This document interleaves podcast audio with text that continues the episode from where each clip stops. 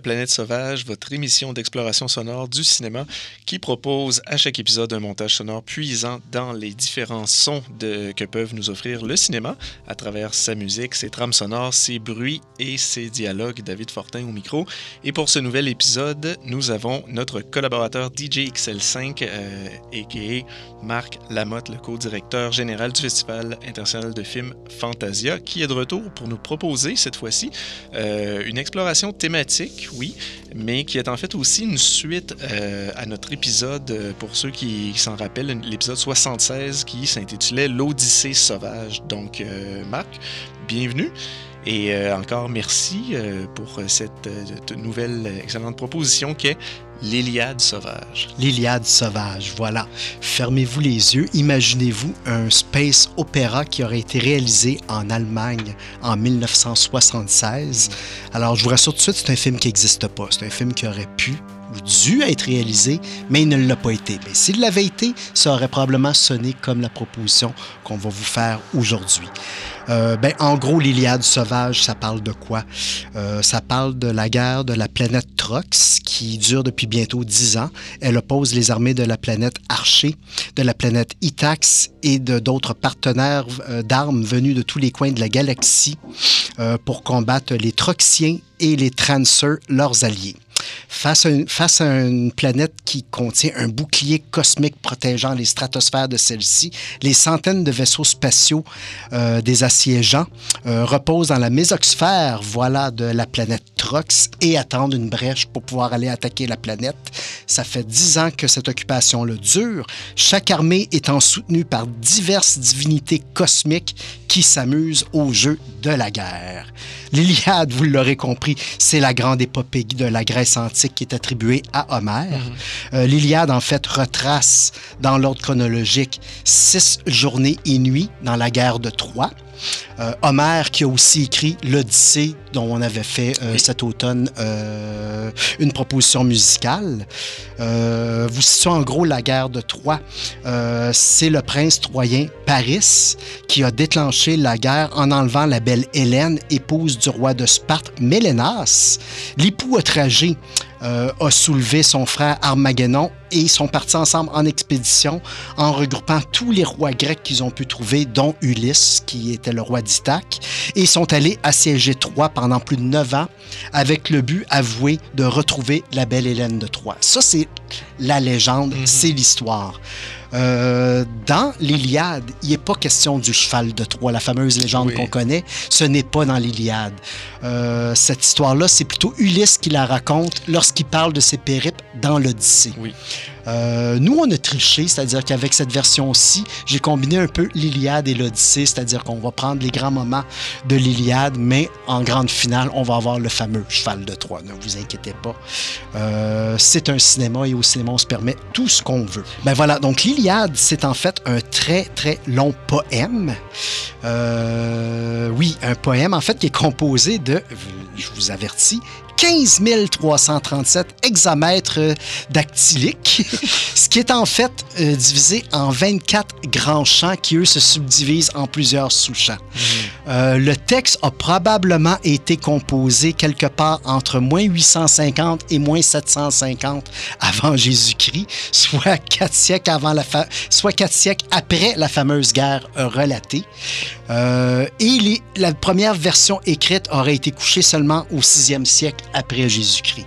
Donc, ça vous donne une idée de... Cette histoire-là est passée de bouche à oreille, de bouche à oreille. Et que reste-t-il du fameux conte d'Homère? On le saura jamais.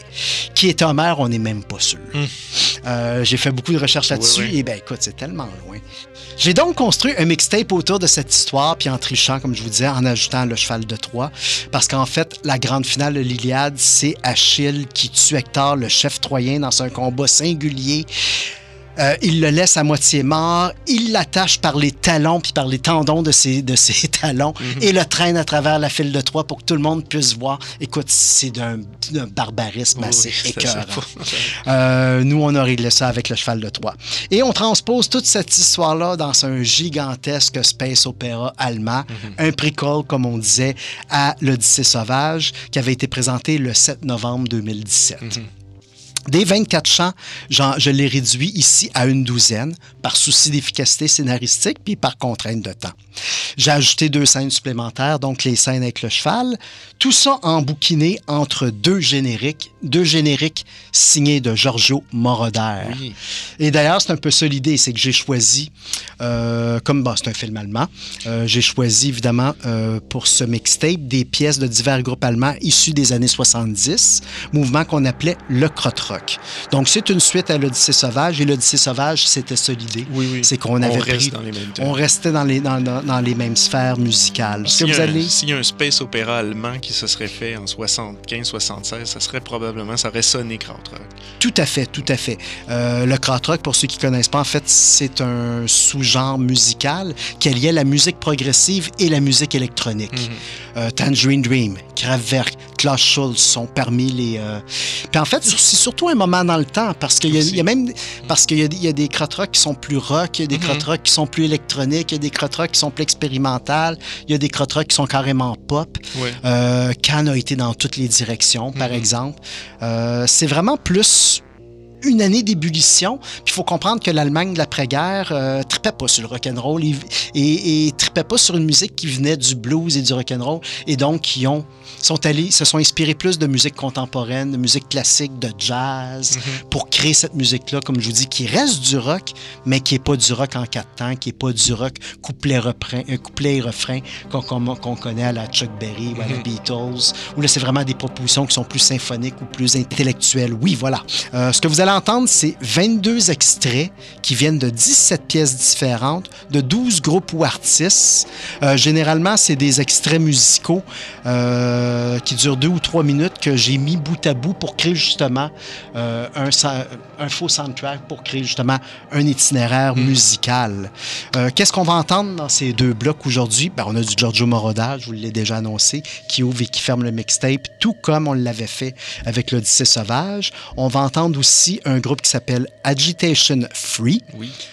Amon Dual 2 parce qu'il y avait eu un Amon Duel 1 avant. Et donc, mhm. ça, c'est Amon Duel 2. Brain Ticket, Cannes, Cluster, Tony Conrad, euh, album qui, qui, a fait en collaboration avec le groupe Faust, qui est, euh, je vous l'annonce, un de mes groupes de krautrock préférés, et même un de mes groupes préférés oui. On entend aussi des pièces de Deux Terres, de Faust évidemment, de Harmonia 76. Euh, c'est la même chose qu'Harmonia, c'est juste que des fois ils changeaient leur nom. Et là, cette année-là, ils s'étaient appelés Harmonia 76. Mais si vous connaissez Harmonia, c'est le même groupe. Euh, on a aussi du Kraftwerk et du Noé ou Neu. Ça dépend comment vous le prononcez ou comment vous l'écrivez.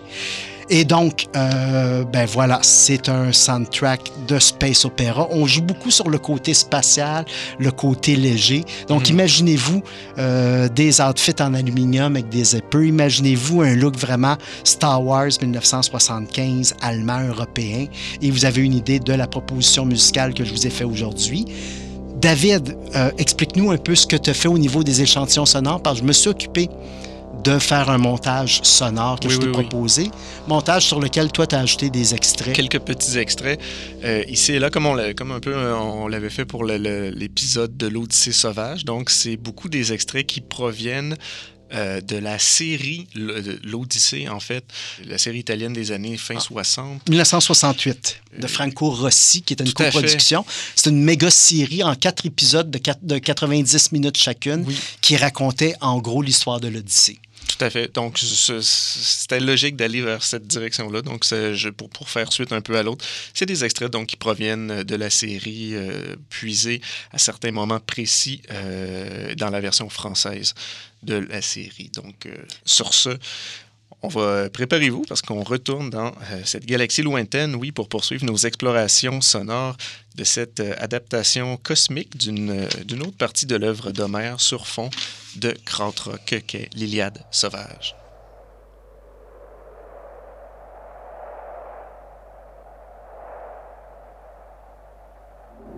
Troie ne fut pas vaincu en un loyal combat, mais investi par ruse. Beaucoup, je pense, ici connaissent l'aventure.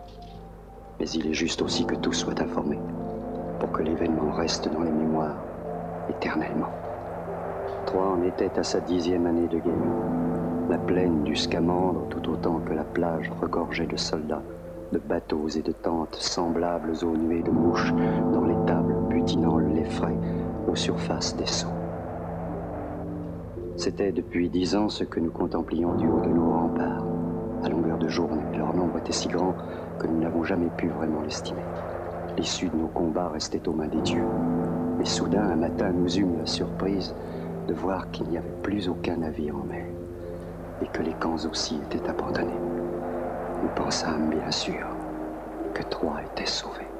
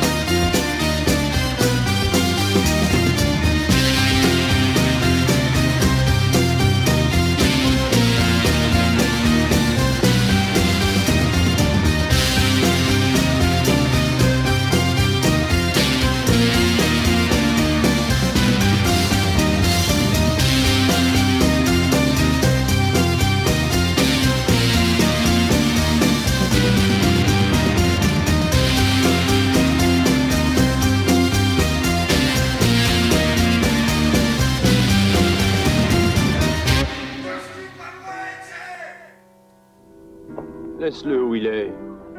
Il ne me semble pas être un homme capable de combattre avec nous. Il a plutôt l'aspect de l'un de ces nombreux marins de commerce qui ne pensent qu'au profit. Tu parles beaucoup trop, et mal. Toi, par exemple, tu as du muscle et une belle tête. Mais dedans, il n'y a rien. Mes pensées sont bien loin du jeu. Et je n'ai certes plus ma figure de jeunesse. Mais cependant, vois-tu, j'accepte le défi. Parce qu'il faut te montrer combien stupides sont ceux qui parlent sans réfléchir.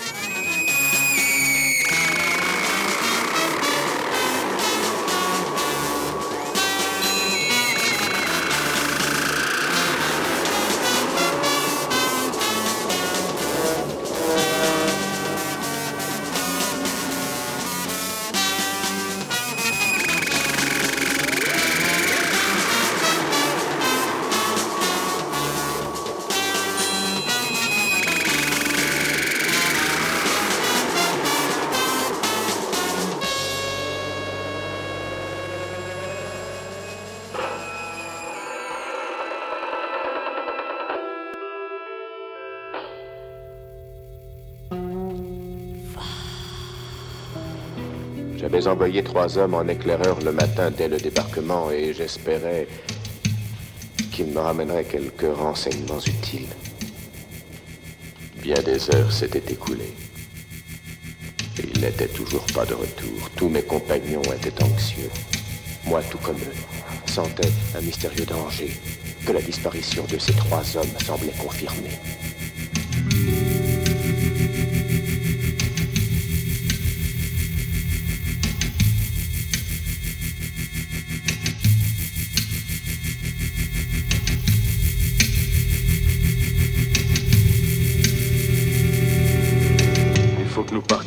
Avant que la nuit tombe.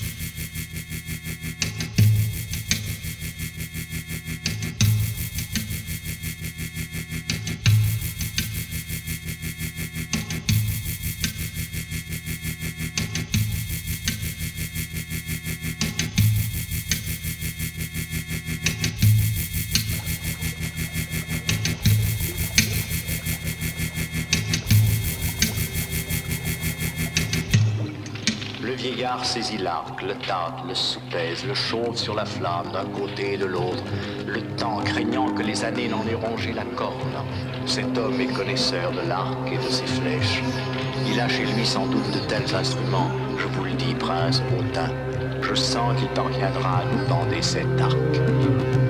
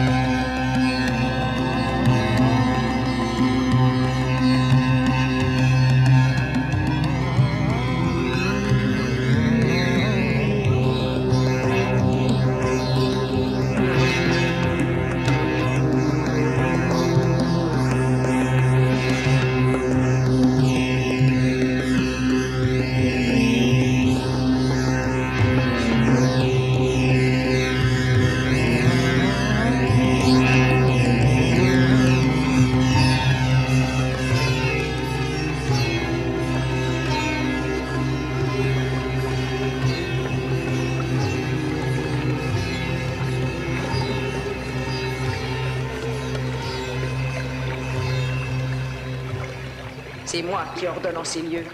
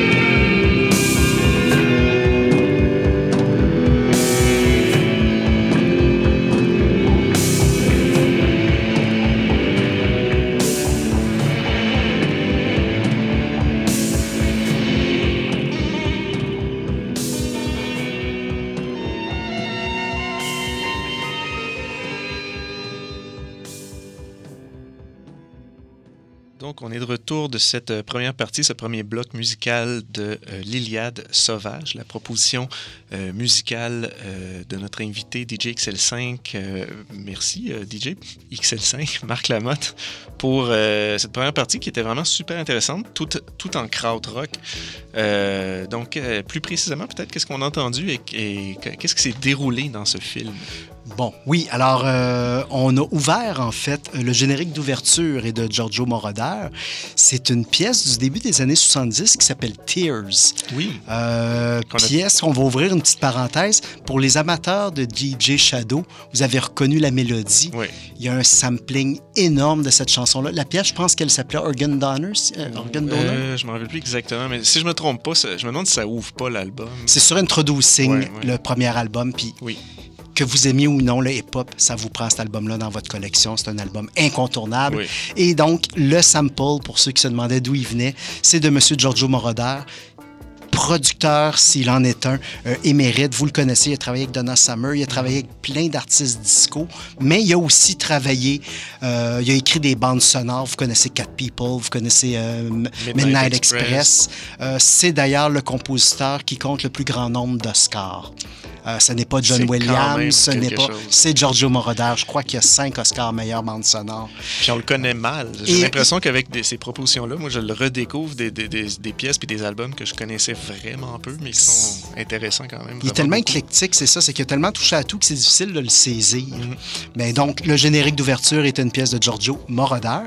Euh, pièce qui évoque un petit peu, on l'a choisi aussi parce que ça a l'air un peu d'un thème de Giallo. Ouais, ouais, l'enfant ouais, qui chante. quelque la, chose de- la, la, la. Ça chose de très- oui. comme, comme pièce d'ouverture. Et donc, euh, on- comme on vous disait, l'Iliade, c'est à l'origine 24 chants qu'on a réduits à une douzaine de chants. Le premier chant que vous avez entendu, c'est la peste et la querelle. Armageddon, donc le roi de la planète Archer, retient prisonnière Chrysalis, fille du prêtre de la planète Trox. Euh, jamais prise d'otage n'avait été utilisée depuis le début de cette guerre qui dure depuis déjà 10 ans, on se le rappelle. Euh, les armées se mettent en branle. Fru, les dieux envoient une peste meurtrière sur l'armée archéenne parce que les dieux n'approuvent évidemment pas le kidnapping. Euh, et donc, le roi choisit, de rendre la prisonnière et envoie une délégation de son amené pour ramener Chrysalis à son père prêtre.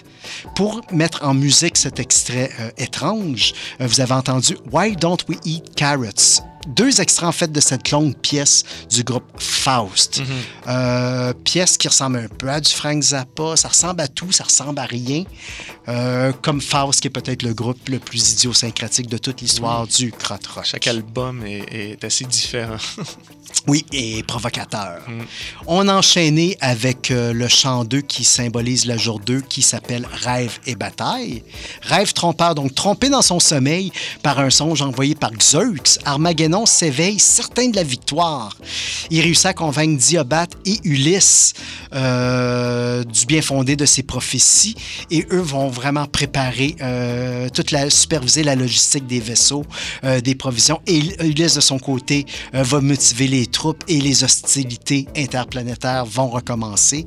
Tout ça a été mis en musique par le groupe Cannes avec une groupe qui s'appelle Million Spiel, qui est en fait le thème d'un quiz télévisé des années 70 euh, mis en musique par Cannes. On n'a aucune idée du Rien de quiz moins. qui peut aller sur cette musique-là, je vous le jure. On enchaîne avec un autre groupe qui s'appelle Deux Terres et une pièce qui s'appelle Soham. Et ça, ça sert à mettre en musique le chant numéro 3 qui s'appelle Bataille.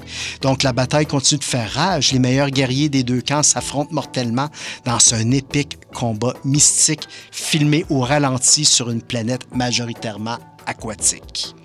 On enchaîne avec le chant 4, le mur.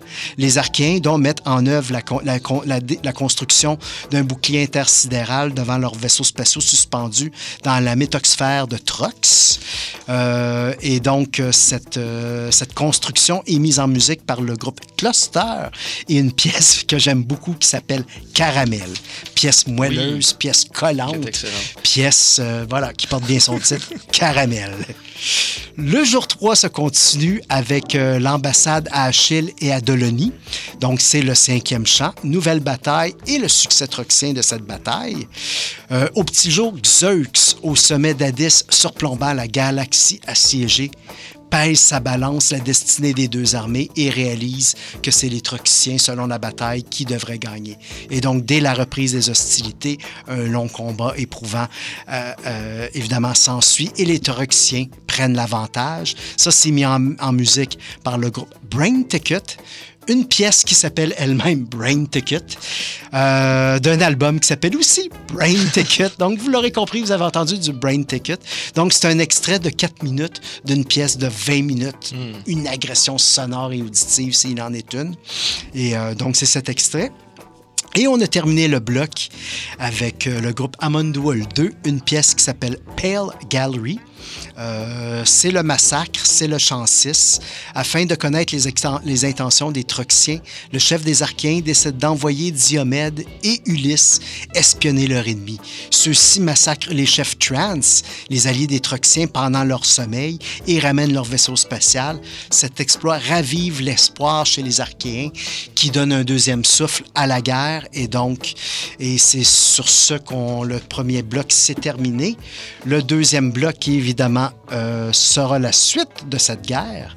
Euh, dans le bloc numéro 2, donc bloc où les dieux s'en mêlent et où les forces de l'espace semblent tomber devant les Troxiens et où Ulysse aura l'idée de construire un étalon stellaire pour duper ses adversaires et les vaincre par la ruse et à la supercherie en utilisant la vanité et la arrogance des Troxiens pour gagner la guerre.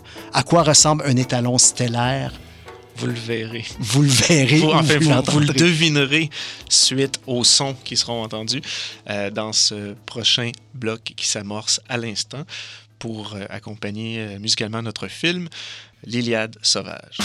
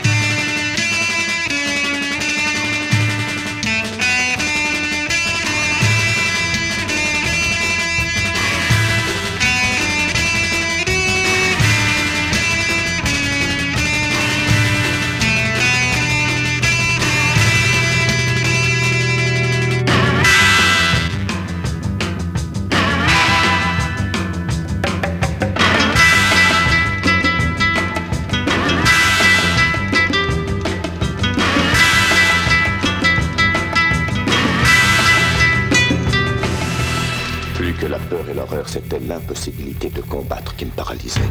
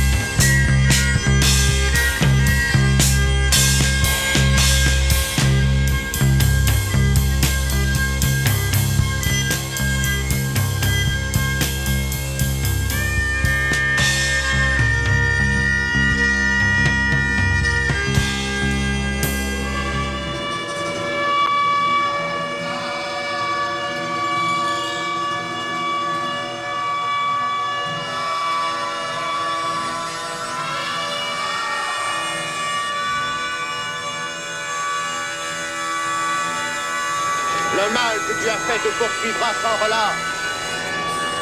La honte n'est pas un châtiment suffisant pour celui qui tue les hôtes de sa maison. Tu verras que Zeus et les dieux de l'Olympe ne pardonnent jamais à celui qui transgresse leurs lois.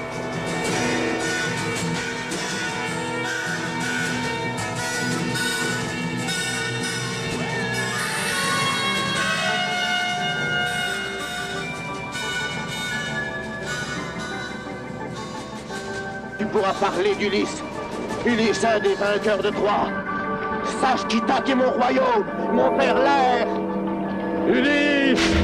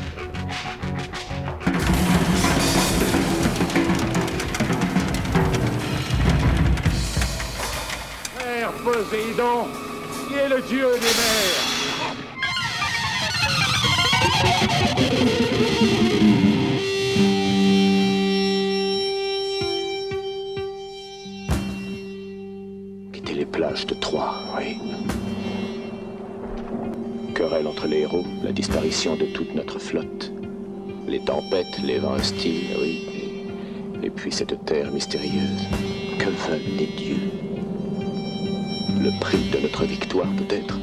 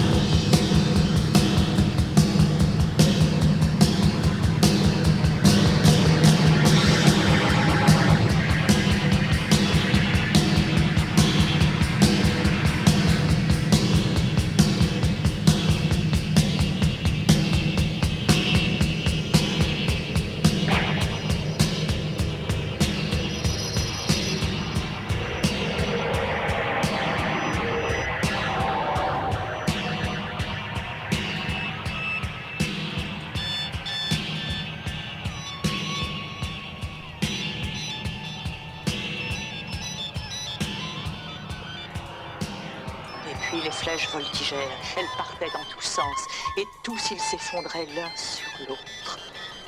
Il les massacra tous. Ce n'était plus que pleurs et râles.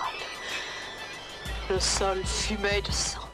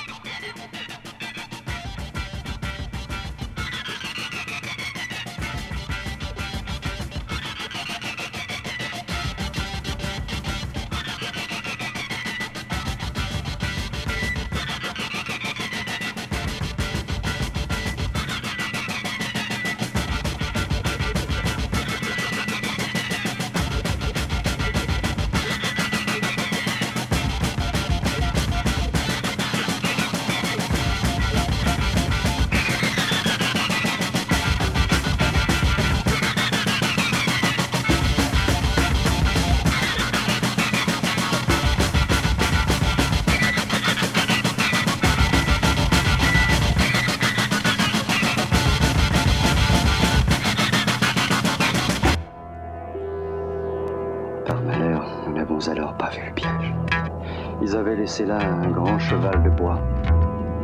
C'est un hommage aux dieux, afin que le retour puisse s'effectuer au mieux de leurs désirs. C'est ce que, trop naïf, en cet instant nous crûmes.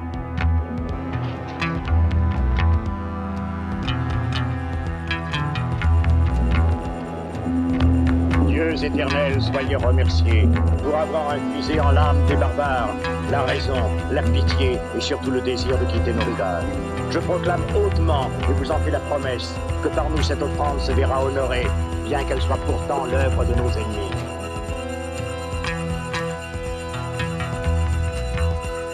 Mais quoi, sont-ils donc si pieux, ces Achéens? Moi, je vois qu'ils sont partis. Et c'est ce qui compte. À quoi cela sert de savoir s'ils sont pieux ou non?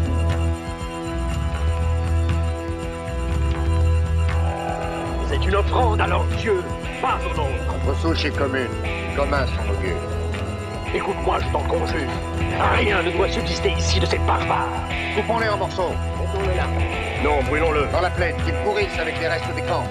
Non, nous devons l'amener dans la ville. Et chassons toute crainte. Puisque l'on a vaincu, c'est cela qui importe. Oui, rien n'a raison. Ils se sont enfuis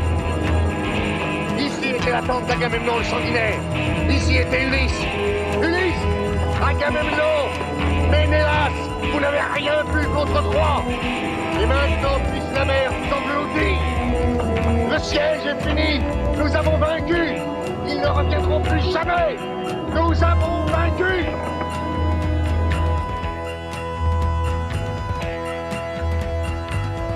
Couverts par l'obscurité, les guerriers sortent du cheval et courent aux portes qu'ils ouvrent. Cependant que leurs compagnons, revenus entre-temps, avec toutes leurs armes, attendaient cet instant pour investir la ville. La ville où tout dormait. Moi, je fus réveillé par la lueur des flammes, mais surtout par la folle concert des hurlements, des cris, des gémissements, des appels mêlés au crépitement des incendies. Je vis aussi, au fait de la plus haute tour, deux Achéens tenant par les pieds un enfant. Fils unique d'Hector, et puis le laisser choix, renvoyant ainsi au néant la descendance de Priam. Ce fut là, en dernier, tout ce que j'ai pu voir. Les flammes avaient brûlé mes yeux, laissant à mon esprit cette image d'horreur. La dernière vision avant la profonde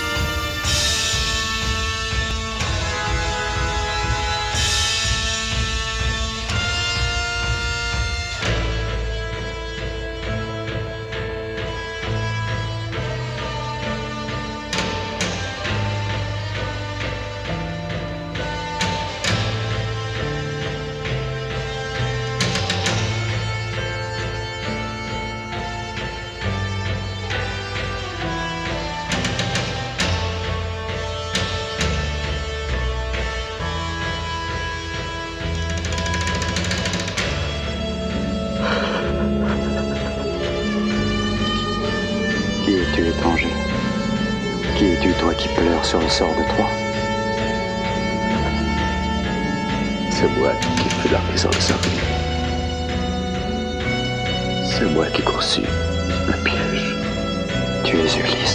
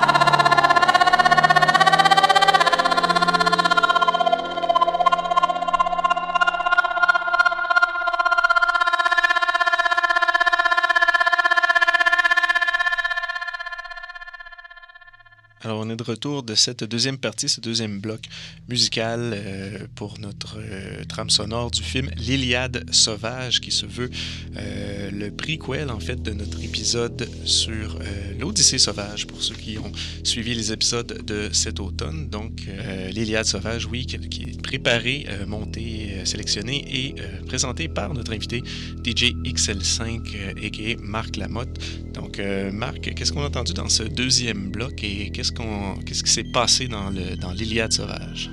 Voilà, donc c'est un space opéra pour ceux qui ont manqué le début, et c'est une guerre cosmique qui oppose la planète Trox, qui ont kidnappé la belle Hélène de la planète Itax, et Mm. donc là, tout le monde se bat avec tout le monde. Bref, le bordel est pogné. Les Archéens repartent en guerre, toujours décidés à forger une brèche dans le bouclier cosmique qui protège la planète Trox, et c'est avec ça qu'on est revenu du deuxième bloc. Et pour ce faire, on a pris deux extraits de la pièce Million Spiel du groupe Cannes. Euh, deux extraits, voilà, euh, de cette pièce qui, on l'avait dit tout à l'heure, est aussi le thème d'un quiz télévisé des années 70 en Allemagne. L'Allemagne, pays des mille surprises. On a enchaîné avec le chant 7 qui, euh, qui s'appelle La déroute des Archéens. Donc, la bataille reprend et les Troxiens reculent jusqu'au rempart de leur planète. Dans les hostilités, Armageddon sera blessé par un débris de vaisseau. Eu les soucis, ils doivent donc se retirer malgré leur avancée, les dommages sur leur vaisseau étant très lourds. Et ça, ça a été mis en musique par Tony Conrad et Faust. Un album extrêmement bizarre s'il en est un. La pièce s'appelle The Death of the Composer was in 1962. Euh, David Conrad est un violoniste. Tony Conrad. Euh, Tony Conrad, oui. Oui. Euh, je l'ai appelé autrement? David. David, c'est toi, ça. Oui. Donc, euh, euh, désolé de ce Mélange-moi pas avec lapsus. ces gens-là. là. Ben non, ben non, t'es pas allemand, toi. Donc, euh, Tony Conrad, voilà, c'est un violoniste expérimental. Euh, il joue en moyenne 4 notes en 25 minutes. Et il étire ses notes. C'est, Oui. vraiment sur la répétition. C'est vraiment. donc, c'est un artiste qu'on, associe au classique contemporain. Et il y avait toujours le groupe Faust qui l'accompagnait dans des rythmiques répétitives et, ma foi, splendide. Euh, on a enchaîné avec le chant 8 qui résume l'intervention de Poséidon. Alors, euh, la situation est désespérée et Armageddon propose de sonner la retraite, mais Poséidon, demi-dieu, les encourage plutôt, euh, les encourage à continuer la guerre et leur partage son plan, qui redonne ainsi confiance à tous. Ce plan, donc, est mis en musique par le groupe Faust et c'est une pièce qui s'appelle Exercice 3, 8 Voices. Euh, Héralda détourne Zeus de la bataille, le séduit, donc Zeus est le dieu de l'univers. Héralda étant son épouse, elle le séduit la- et lui fait l'amour pendant des jours et des nuits et le laisse endormi après l'amour. Zeus, ainsi neutralisé, ne s'occupe plus de la guerre, ne s'occupe plus de protéger les Troxiens. Poséidon, le frère de Haralda, voilà, euh, peut maintenant découvrir et peut maintenant secourir efficacement les Archéens qui mènent une contre-attaque rageuse et ainsi victorieuse, détruisant de nombreux, de nombreux vaisseaux troxiens au passage. Tout ça a été mis en musique par le groupe Harmonia 76, une pièce qui s'appelle Vamos Companeros. Mhm, très bonne pièce. hein. Puis en fait, Oui. il, y a, il y a beaucoup de membres de- qui, qui- qui sont d'un groupe à l'autre. Je pense qu'on l'avait évoqué aussi à Oui. l'autre épisode, mais le, le krautrock, c'est un peu ça. là, des, des groupes de, des membres de, de Harmonia vont être dans, euh, Dans le cluster. dans le cluster, dans euh, Noi ou bon. Oui, voilà. Ah ben, tu, tu vois, le Noy est une création d'un des membres de Kraftwerk qui était Mhm. batteur au Tout à début fait, dans la toute oui. première génération de Kraftwerk. Euh, Klaus Schultz a travaillé avec Kraftwerk, Oui. a travaillé avec. euh, donc, c'est ça. C'est comme une grande famille. Ashra Temple. Fait que c'est comme une grande famille. Puis chaque groupe devient en fait un projet sur lequel tout le monde est invité. Et donc, il y a plein. de- Et, et Cosmic Joker, pour ça, si vous avez une chance, c'est l'ultime groupe de krautrock. Et c'est un espèce de collectif où tout le monde qui est quelqu'un fait partie de cette espèce de gros jam-là. Puis c'est ça, ben, c'est des, des blagueurs cosmiques. Donc, ça s'appelle Cosmic Joker. Et donc, si vous voulez le meilleur du krautrock, je vous conseille. Puis c'est pas un groupe, c'est un collectif qui regroupe à peu près tout le monde qui est quelqu'un en Allemagne a travaillé à un moment donné ou à un autre avec ce groupe-là. Euh, ceci dit, pour, de, revenons à nos Mhm. moutons. Euh, on continue avec la bataille près des vaisseaux archéens. Alors, à son réveil, Zeus, en tabarnak d'avoir été trompé par sa femme euh, et par euh, Poséidon, son frère, euh, donne l'ordre à tout le monde de se tenir à l'écart de la lutte. Il envoie Eurycdipe, un dieu vengeur semer aléatoirement la mort et inspirer la panique et la paranoïa dans les rangs des armées de Archiens et leurs alliés. Tout ça a été mis en musique par Kraftwerk, rien de moins. Une pièce qui, un extrait d'une pièce qui s'appelle Stratovarius, euh, qui est tiré de leur deuxième album. Chant numéro 10, bataille près des navires archiens, donc la bataille continue. On se bat, on se bat. La discorde règne chez les dieux eux-mêmes qui se battent entre eux autres. Euh, Zeus a autorisé en fait à tous les autres dieux de se mêler de la guerre et là c'est le bordel total. Les archiens en pleuvent plus.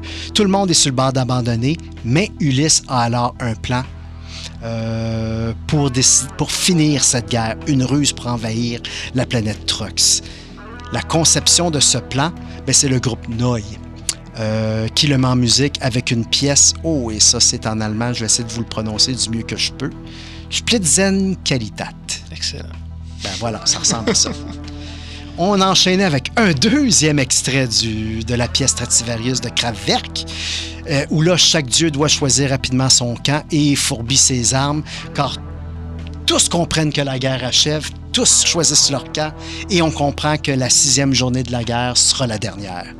Et donc, le jour 6, l'étalon stellaire de Trox, le piège de la vanité.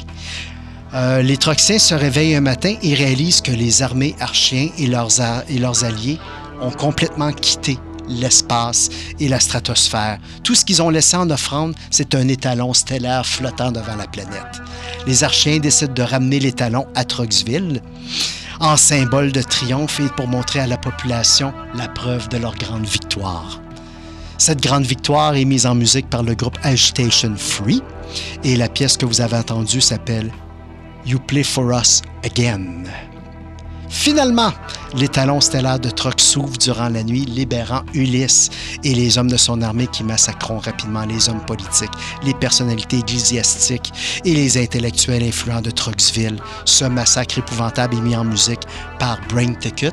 Et ce qu'on a entendu, c'est un deuxième extrait de la pièce Brain Ticket, Brain Ticket Part 2, qui vient de l'album Brain Ticket. Vous l'aurez compris, on parle de Brain Ticket encore ici aujourd'hui. Armageddon repart avec Hélène et Ulysse. La guerre est maintenant terminée. Tout le monde reprend l'espace dans des directions opposées. Ulysse retourne vers Itax et tout ça se fait sur le son du groupe Cannes, une pièce qui s'appelle Deadlock.